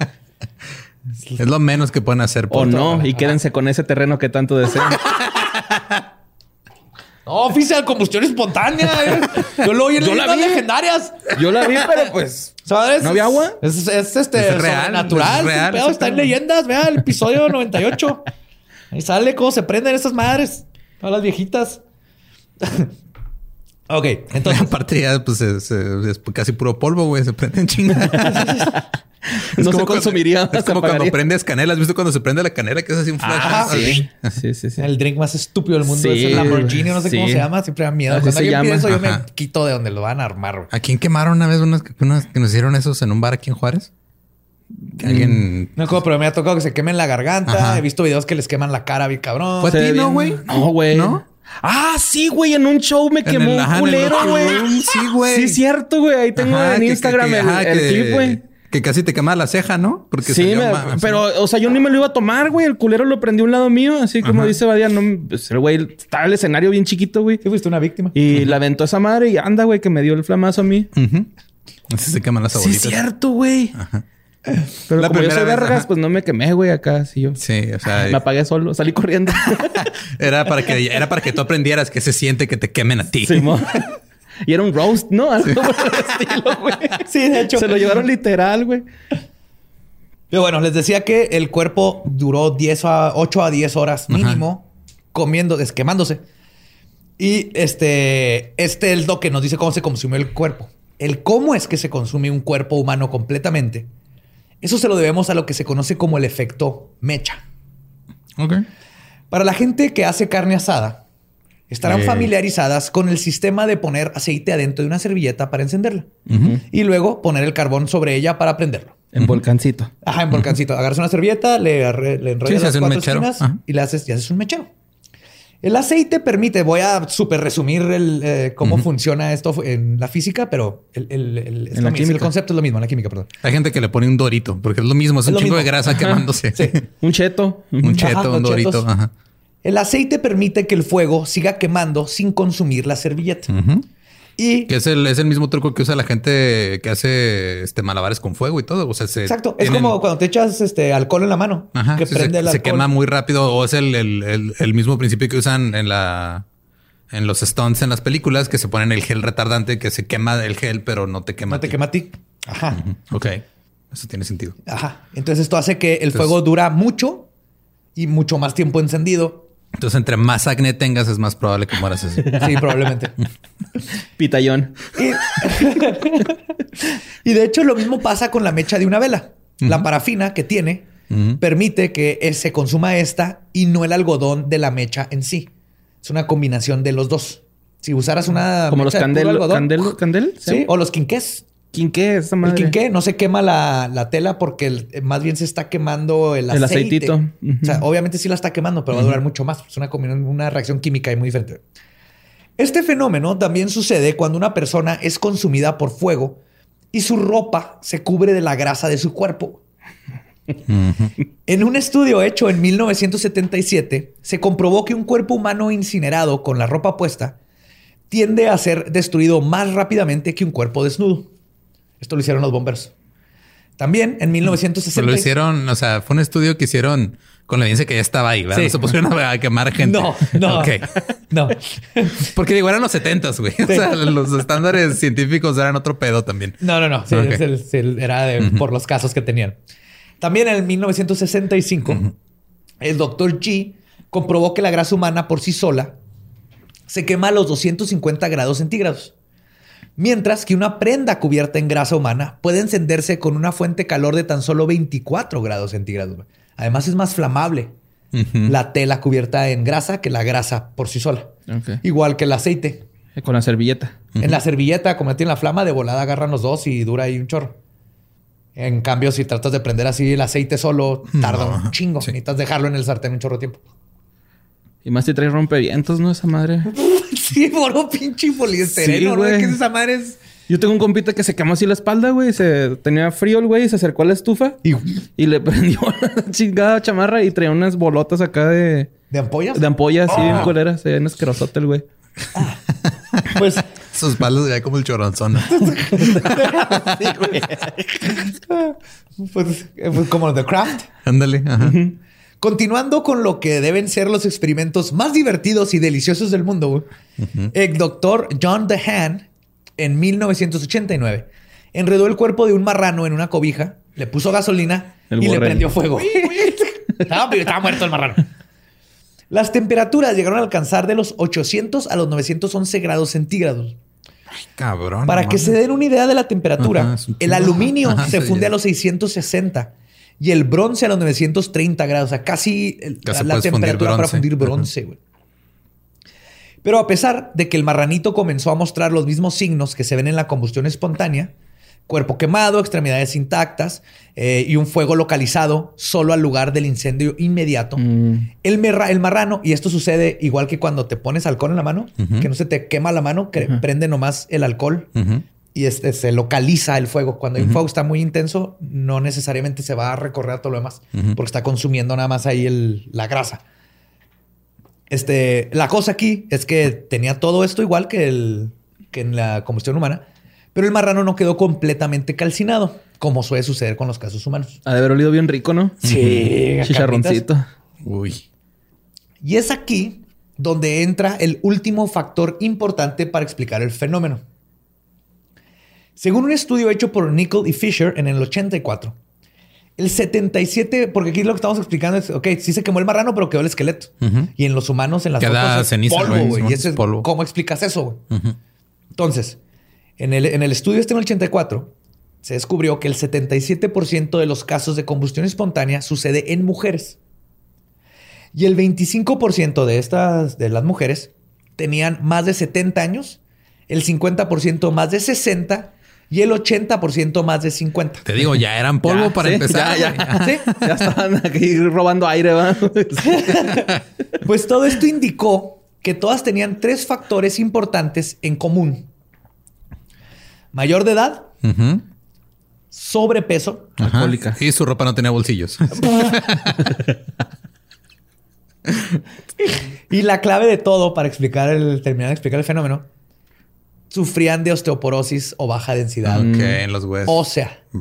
Ajá. Entonces, sobrepeso, este, osteoporosis y ¿qué? ¿Cuál era La edad. Todas eran este, ya, ya señoras grandes. Paguen a su abuelita, chingados. Sí, llámenle a ver cómo está. Sí.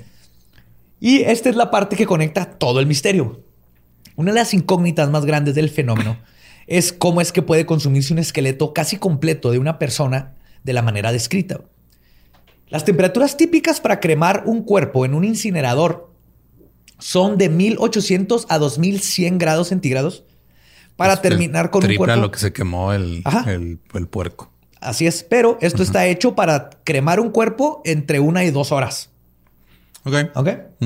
Es el doble para que en dos horas ya tengas polvito. Como les conté, estas temperaturas no son alcanzadas por el efecto mecha. Pero. Pero si alcanzas 800, 900 grados por 10 horas. Y aparte, en los experimentos hechos este, anteriormente, se comprobó que huesos con baja densidad o que sufren de osteoporosis pueden quedar completamente convertidos en ceniza con temperaturas de tan solo 625 a 790 grados centígrados. Ah, se no está tan duro. dentro de las temperaturas que pueden ser causadas por el efecto. Sí, es que es lo que pasa, por ejemplo, pasa también con los edificios, güey, ¿no? De que, o sea, hay ciertos materiales que aguantan más temperatura y es porque son materiales muy densos, que su estructura molecular está súper... Me estás diciendo que la Cruz de Oro que sobrevivió en Notre Dame no fue un milagro divino y que solo fue porque tarda el, oro, se funde como a 1600 grados y la madera quema como a 600? No, ese sí fue un milagro, güey. Estaba hablando... no estaba hablando de las torres gemelas. ¿eh? la verga. No, lo que voy a decir que sí, o sea, es, es más es más probable que ya cuando el material, o sea, que es un material que no está hecho para para aguantar el soportar el fuego y que ya tiene daño o que ya este, su estructura molecular está comprometida. medio dañada. sí, ya valió delicado. Sí, ya está delicada. Pues ya obviamente es más fácil que se dañe, güey. ¿Te fijaste? Habló de las torres gemelas y luego bien delicado, güey. Cálmate, perro. ¿Quién eres? Mi abuelita está delicada. Su fémur. Sí, güey. Su fémur de titanio, ¿no, hombre? No, vamos a decir, la bolita de oro y su combustión espontánea. El fémur de titanio no se derrite a 900 grados centígrados. Arde por un inside job. La combustión de mi abuelita. Sí, el, combustible de aviones no, no, derrite abuelitas, eh, güey. Fémur de titanio de abuelita. La, la cadera nueva de mi abuelita. bueno. Ah, güey, pues esta explicación eh, de la osteoporosis además coincide con el hecho de que han existido el mismo número de casos de combustión espontánea en los últimos 50 años que en los pasados 350. ¿Hay más cosas flamables en nuestra vida? Esto es paralelo a que en los últimos 50 años la vida no solo ha sido más sedentaria, sino que el peso promedio ha subido y también los casos de osteoporosis. Ajá, sí. Cada vez es más probable. De hecho, estaba leyendo la tesis que leí sobre esto era del 2000 y era así como que uno de cada tres adultos en Estados Unidos tiene osteoporosis. Y sobrepeso. Y sobrepeso. sí, o sea, es el... Una vez nos explicaron ese pedo, ya creo que era mi... No me acuerdo quién era, pero era una persona ya muy grande y nos explicaban que cuando una persona con osteoporosis este, se fractura, no es que se haya caído y luego por eso se ha fracturado, es que se fracturó y por eso se cayó. Casi siempre pasa eso. eso le pasó a mi abuelita. A la verga. Sí, iba caminando hacia abrir la puerta y nomás su hueso se rompió. pues por eso se cayó. Y luego cuando se caen, pues se, vuelven otro pinche hueso. Sí, porque la, fractura es, diferente el tipo de fractura de, o sea, cuando el hueso se vence, por decirlo Imagínate un carrizo ya seco que se quiebra. Cómo se deshace si le pones peso. Eso es lo que empieza a pasar con Sí, a una fractura de impacto que es. Por eso el sobrepeso es el que hace que se rompa el pinche hueso. A, veces y a veces nomás el hueso está demasiado ya este frágil por dentro. Tiene la densidad es tan baja que es como un carrizo muy delgadito. Entonces no aguanta y se deshace. Por eso es importante cuidar la osteoporosis. Y, el peso. Calcio y salir al sol para que se pegue la vitamina D. Sangre. no mucho. Ya los doctores les dirán bien cómo está de hacer eso. Pues bueno, ya sabiendo eso, para concluir, me gustaría regresar al caso del libro inverosímil que me traumó de chico. Este caso en específico sucedió en 1951 en el estado de Florida, en los Estados Unidos. Ser Florida, Florida man. ese güey era cristal, por eso se quemó solo. de hecho, la víctima era Mary Reeser. Las sales de baño. ¿eh? Mary Reeser. Mary Reeser, una mujer de 67 años de edad, con sobrepeso, que tomaba píldoras para dormir y que su hija la describe como, y cito, nunca la veía sin un cigarro en su mano. Ya le pusimos palomita a todas las teorías del que hablamos, ¿no? Su cuerpo fue encontrado por una de sus inquilinas cuando fue a entregarle un telégrafo. Mary había estado sola por lo menos 8 a 10 horas. Entonces, cuando llegan a entregar el telégrafo, la, chava, la inclina, toca la chapa y siente que está como caliente y le habla a los bomberos. Y es cuando entran y encuentran la foto famosa de verosímil, así de una silla quemada con nomás las piernas. Ahora bien, sabiendo lo que aprendimos de los experimentos, podemos concluir que dada la capacidad para responder adecuadamente al ser incendiada que de, de Mary, que pudo haberse visto disminuida debido a su edad avanzada, su obesidad y el posible estupor causado por las pastillas para dormir, que era común que dijeron que a veces no la podían ni despertar. Aunado a que estaba sola en casa, sin alguien que la pudiera socorrer, podemos imaginar que Mary se, queda dormida con un cigarro en la mano, el cual cae sobre su pijama. Este, son los 50, todo era de pichi rayón y un chorro de de este tela gasolina y plomo. asbestos, güey. No, si hubiera sido de asbestos se salva. No de cáncer de pulmón, pero sí de quemarse, güey. y entonces, este, nadie la puede socorrer porque está ahí sola. Mary se queda dormida con el cigarro, prende su pijama y a medida que el cuerpo comienza a arder, la grasa se derrite y es absorbida por la ropa. Y el sillón donde la encontraron y esta tela actúa como mecha ayudando a sostener el fuego. Que también se han hecho carne asada. Les ha pasado que se, le, se le cae la grasa del carbón y suelta la flama. Y se queda un chingo la flama y no la puedes apagar con nada. Es lo que se le dice cachondear al asador. Ajá. Ajá, andas cachondeando al asador. Eh, ahora, creo que la duda más grande que tengo de todos estos casos es, ¿en algún momento se despertarán, güey? O sea, en algún momento de las ocho horas que se están quemando, habrán entrado en conciencia de verga, me estoy quemando. No sé.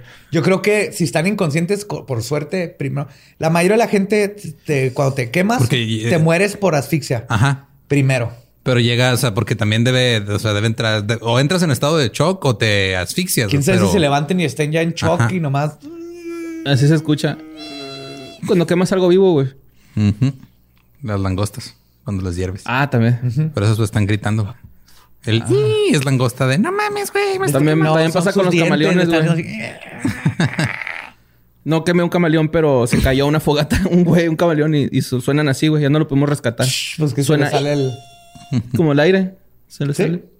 Porque se me haría, o sea, la neta creo que a mí es lo que más me sacaría, de, es lo que se me hace más creepy de todo el pedo. es de, si en algún, momento, en algún momento estás consciente por un segundo, medio segundo de que verga ya me morí quemado y ya no tengo así que te vuelves a dormir, la estufa y lo te mueres. Sí. Ah, no, no, no, no, no, dejé prender la estufa, soy yo. Ah, no me estoy quemando.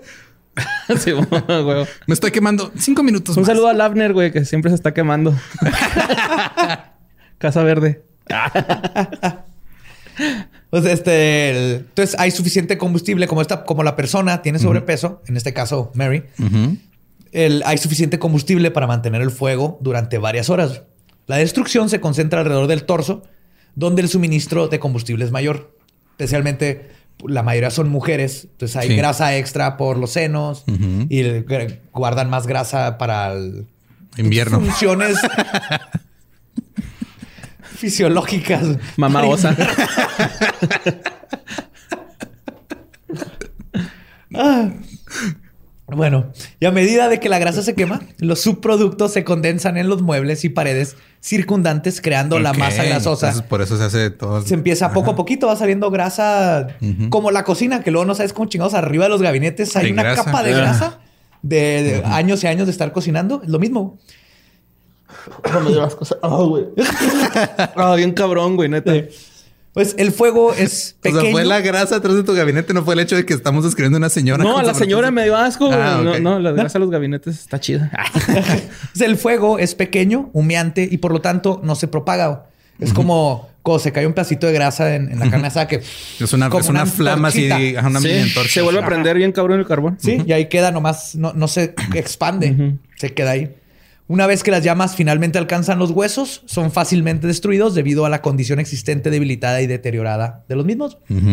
Después de varias horas, el combustible se agota y el fuego deja de arder, dejando solo sus piernas, en este caso, que estaban por debajo de la flama, porque la flama empezó de la cadera para, arriba, las cuales caen al suelo al desprenderse del resto de su cuerpo y se crea la imagen con la que todos crecimos. De las piernitas. Y esa es la explicación de la combustión humana espontánea. Donde hubo fuego, piernas de viejita quedan. Sí, ahí, ahí y de ahí renacerá una nueva. La abuela Fénix. haciéndola de pedo en cuanto sale. Sí. Dándote dando billetes de 50 pesos a todos los nietos. De empezar de comer, güey. Güey, sí, todas las abuelitas son de regalo 50 pesos. Mi abuelita es lo mejor del mundo. Me lo da así como italiana. Ajá, como la mafia, güey. Ajá, porque así le llegaba, ay, hijo, y me daba la mano y así de, oh, baby. Así que no se encuentran los papás. Es el mejor sentimiento del mundo. Sí, man. Qué chingón. Mi abuela me mandaba a comprar cigarros cuando tenía como 12 años. Me mandaba con el cigarrero a la esquina. Así, vaya con el cigarrero, me dijo, tráigame unos Marlboro blancos. Como puedes mandar a tu criatura los vendían, Sí, porque sabían que eran para mi abuela. Ya la conocían, ya me habían visto con ella. Y era, ah, son para mi abuela. Ah, Simón, toma. ¿Te podías mandar a comprar caguamas a los niños? Con el cartoncito, ¿no? Ajá. De hecho, ya mi abuela este, fumaba, mi abuela materna fumaba tanto que pues, los compraba en cartón, güey, ya los, los cigarros. No, salía más barato. Ajá, salía más barato. Y el, último misterio misterioso es el Dark Knight Satellite. Es este satélite que le llaman el Dark Knight, como Batman, que tiene como de los 60 que lo descubrieron. Y nadie sabe qué es. Los rusos dijeron, no mames, no es nuestro. Y los gringos dijeron, no mames, no es de nosotros. y, ahí tenemos décadas tratando de explicar. Búsquenlo, googleenlo. México, señores. No, es una cortina es una cortina solar que se desprendió de un satélite y, agarró se quedó flotando y está en órbita. y agarró una forma bien curiosa, pero allá están las fotos, está comprobadísimo que es una cortina. También era de las cosas que me intrigaban un chingo de, niño. Es una cortina espacial. Lo siento mucho. Güey, son una cortina. Ya, ya, o sea, ya, ya subimos de nivel. Antes eran cortinas de humo, ahora son espaciales. Ajá. sí. y ese fue el, el Misterios Misteriosos volumen 2. Espero han aprendido muchas cosas. Y ya, hayamos dejado muchos. Sí, la combustión sí me aclaró muchas dudas. Oye, pero entonces, ¿por qué la, gente pensaba que era un fenómeno, güey? Pues, yo hasta, que no investigué, yo todavía, porque, eh, por ejemplo, yo tenía la idea de que era en... En chinga. sí, yo también eso, me imaginé esa idea de, de repente decía, te espérate, voy a cagar. Y luego tu amigo no regresa en media hora y lo regresas y nomás están sus piernas, güey. Simón. No, son horas. Y luego también, este, por cómo es que no se quemó todo alrededor. Y así que es algo que se explica fácilmente con química y cómo funciona el fuego. Y, también los, Malditas huesos. Las leyes de la termodinamica arruinan todo. También los huesos, porque para calcinar a alguien necesitas mínimo Pinche dos morro castroso, nada más quiero que me abraces, ¿no? Entonces era más bien eh, por la idea de cómo lees que es la combustión espontánea. Si dices esto no se puede explicar, ¿cómo chingados explicas esto? Ya cuando me puse a investigar fue, oh, oh, ah, todo empieza a tener tiene un chingo de sentido. O sea, es un fenómeno. Desde la razón de por qué no hay combustión animales, es porque esos güeyes no se acercan al fuego y si sí, no andan drogados y están jetones. Si se empieza a quemar, como el gato ese del video que se le quema la cola, se mueven y se tratan de apagar y todo. Necesitas solo un ser humano puede estar tan hasta la madre para no darse cuenta que él solito se echó fuego arriba. Ah. Qué privilegio el sedentarismo. sí. Yay. Oye, sí te tardar unas 10 horas, ¿no? En quemarme, güey, acá. Pues es que estás muy peludo, güey. Ah, ah, pues sí. Igual menos. Pero tengo mucha grasa.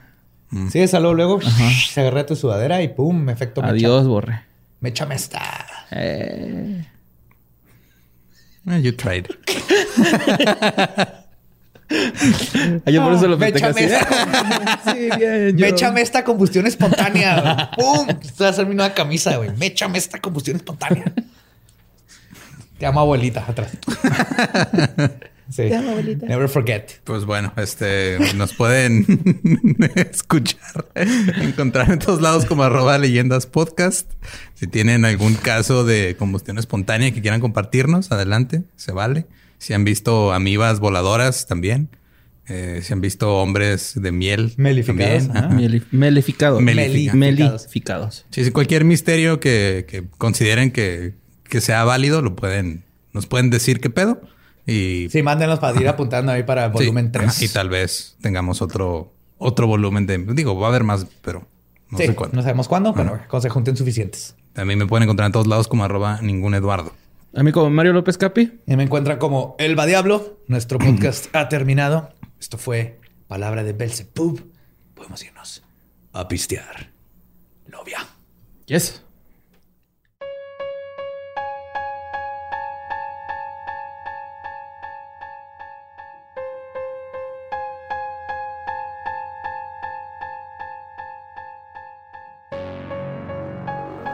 Este fue el episodio 98 de Misterios. Misteriosos. Bueno, fue el segundo de Misterios Misteriosos, pero fue el del 98 de Leyendas Legendarias. Espero les haya gustado y no se hayan aguitado porque ya saben cómo funciona la combustión humana. Pues está padre, o sea, por lo menos ya sabes. Digo, es lo que pasa con muchas de estas cosas. Ya cuando encuentras una explicación, mucha gente dice que le quita la magia, pero a mí se me hace más interesante. Sí, porque aparte hacemos 100% que es real y posible. Ajá. Es como cuando ves este cómo hacen el truco de magia. A mí me gusta mucho ver los, los videos de los magos como explicando sus trucos de magia. Es Joe Rogan. De Penny Lo volvió a ser el mago enmascarado. Ese ha sido el mago enmascarado. Mi hipótesis siempre ha sido que es Joe Rogan. y nadie sabe, güey. Es su parte bondadosa. Ajá. Puede ser. Nadie sabe que es un gran mago. Y este, y a mí me gusta mucho porque te, enseñan la, habilidad que debe tener el güey para hacer la, que la ilusión parezca real. Y esa parte se me hace bien chingona, pero hay unos que dicen, ay, no mames, es fake. Pues claro que es fake, güey. O sea, el punto es que tú no lo puedes hacer y él sí. Es el único lugar que como adulto vas a que te hagan pendejo a propósito. es la... El único, ¿estás seguro? ¿Has visto el mundo últimamente, José Antonio? bueno, pero ahí pagas, pagas para ir y sabes que sí, hay mucha gente que pagó su transporte al Capitolio también, güey. O sea, En fin, hablando de... es que lo tengo muy presente ah, en la mente, porque vamos a hablar de las noticias, no de lo que está pasando ahorita y de todo el desmadre y la guerra civil que aparentemente sigue pasando en Estados Unidos desde hace ciento y cacho de años.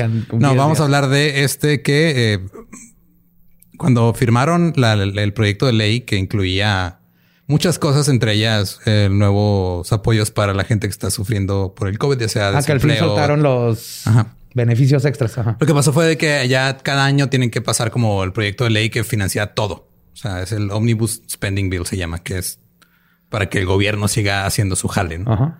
Y ahí metieron lo del coronavirus y metieron un chingo de cosas. Y una de las cláusulas que viene ahí es de que durante el año fiscal del 2021 tiene que el Congreso decirnos qué pedo con los objetos, este, con los fenómenos aéreos no, este, ¿Cómo Con los WAPs. no identificados. ¿Quién fue la joya de persona del Senado que metió eso ahí sin que nadie se diera cuenta, güey? El Congreso ya tiene rato que como que se mete con... No sé exactamente por qué. O sea, si nada, más hay miembros del Congreso que están como obsesionados con los ovnis y con los WAPs. Hay unos badías ahí adentro que llegaron al poder y esto están, eso lo están usando. Pero en sí, este lo metieron ahí y tienen. Este, ¿Cuándo se acaba la.? Pues un solo güey que empezó a ver X-Files otra vez. Sí, Es probable. En Amazon, ¿no? ¿Dónde sale? Sí, Ahí el güey. en sí, el, esto tiene que ver en realidad con, con los videos que ya hemos discutido que desclasificó el Pentágono y todo eso tiene que ver con eso. Si quieren que saquen, información que hay de, de, esos en específico. El pedo es de que, este, como son agencias que se gobiernan solas, pues puede que mm. digan, ¿sabes qué? Pues me vale madre. O sea, eres el Congreso, pero yo no te respondo a ti, güey. Ah, shit. Puede pasar eso. Pero eso de maneja... es bueno porque quiere decir que no nos quieren decir cosas. Porque si se maneja la CIA y la inteligencia nacional y todo, es de, o sea, sí les pueden sacar como toda la información, pero toda negrita, así tachado. Como los finders. Ajá. Cuando lo saqué. Entonces, el este, sí, son más o menos seis meses lo que tiene que eh, meter. Y fue cuando lo metieron como parte de eh, o sea, el comité que se encarga de eh, hacer la, todo lo que es el, financiamiento para la inteligencia en el 2021. Pero estas madres fueron los que metieron eso ahí. Qué chido. Lo que no encuentro es el nombre de quien lo hizo, pero es probable que este, en seis meses salga información nueva, ya sea sobre lo que ya han desclasificado antes o sobre otras cosas que no. ¿O dónde está IT? E es probable IT, e este, pues. No, él se regresó a su casa, ¿cómo que dónde está? Sí. Más bien eh, la línea que usó para comunicarse a su casa. es la que necesitamos. Hablando de líneas y del espacio y de ovnis, nomás para que la semana que entra, porque van a empezar a preguntar, detectaron una señal de FM de radio en la luna Ganymede de Saturno. Sí, pero es un fenómeno natural. son ondas de radio que producen los planetas. Y es que aparte acaban de descubrir otras más lunas, ¿no? Acaba de rebasar a Júpiter, güey, en lunas. Ah, Hace sí. Poquito. Ganymede es de las de siempre, pero, sí, no, pero está pasando en probe. Y el, entonces nomás eso. Es, sí está interesante, pero no es, no, no dejo el radio prendido a un alien en Ganymede. era guardia, ¿no? Y Él era es el pinche velador. de Saturno. En sí, la, la, o sea, la realidad de por qué el Congreso está interesado es más que nada por seguridad. O sea, porque dicen es que porque hay este, cosas que no sabemos qué son y sobrevolando nuestras bases militares. Necesitamos saber qué pedo para poder este, saber a qué le estamos disparando, porque es lo que van a hacer, van a dispararle. O sea, claro, no. Nada más, nada más van a quieren saber de qué color son antes de dispararles. Ay, güey. si son verde claro, son verde oscuro, va a cambiar la manera en que los tratan, güey. si son gris claro, gris oscuro también. Entonces nada más quieren ver si van a ser balas de salva o de verdad. Sí, sí, definitivamente. No, disparen nada, güey.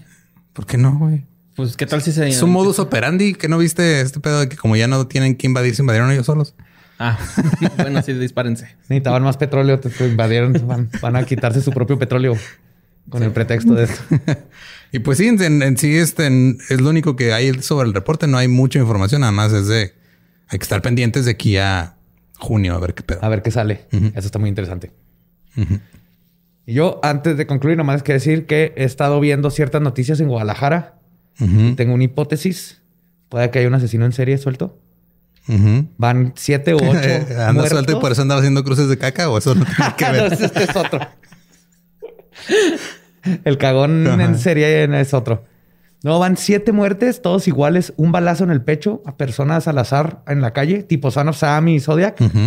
Eh, siempre es la misma camioneta, es una Ram 700. Son como estas Rams nuevas que, que, tiene caja, pero cabe como un garrafón. No sé para qué hacen esas pendejadas, pero bueno. Es una de esas, se para así al azar, enfrente del, cuando ve a alguien en la banqueta y le dispara. Uno ha sobrevivido y, el, y sigue. No he visto que la policía diga nada, pero en las noticias he visto ya... Son demasiadas conciencias. Mismo, mismo modus operandi, misma camionetita blanca. Calibre. No los... Ajá, mismo calibre. No los roban o nada. Es gente que no tiene nada que ver, o sea, de diferentes lugares de la vida. Entonces, para los que estén de en Guadalajara, si saben algo, manténganme al tanto porque se me hace que hay ahí un... Si viene una pinche Ram, corran. Un Son of Sam. Ram 700. Ah, es la chiquita que parece carrito. Oh, mames. A ver, ¿cuál es? Ah, ya, ya, ya. Ajá, no, no, la, no la he visto. Es, como todas estas que salieron que son como troquita carro. Digo que es para cargar un garrafón de agua.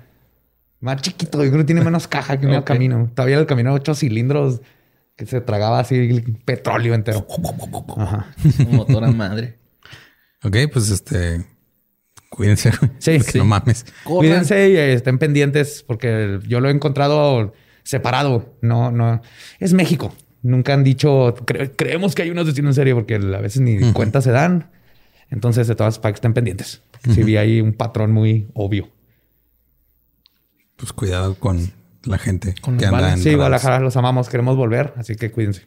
Sí, pero no vamos a volver hasta que una nos vacunen, dos este sepamos que no hay un güey disparando a la gente random en la calle. ah, también. Sí. Eso es importante. Tenemos suficiente de eso aquí en Juárez como para ir a buscarlo a otro lado, la neta. Sería el colmo, ¿no? sí, te maten en otro. Ah, ya. Este, puedes sobrevivir. sobreviví 34 años en Juárez y luego fui a Guadalajara y me balearon, no mames. en fin, este, pues muchas gracias por escucharnos y este, el próximo capítulo es el capítulo 100. Nos vemos en el capítulo 100. Este, ya, eso es todo. 100, 100 episodios con ustedes. Va a estar bueno, épico. Es un capítulo que ustedes escogieron. La, esa es la democracia. Para los que no les gustó, esa es la democracia. Fue una clase Para los que no les gustó a venir a, Para venir a invadir, meterse. en la oficina de Gabe, güey, con cuernos y piel de oso. Y a robarse los monitos. ok, bueno, pues eh, muchas gracias. Nos escuchamos y nos vemos la próxima semana. Chao. Es año de jugar la trivia legendaria. ¿Crees que sabes más que Borre? ¿Crees que sabes más que Lolo? Prueba, prueba, prueba tus habilidades con la nueva trivia, trivia, trivia legendaria de leyendas legendarias. Disponible en Amazon.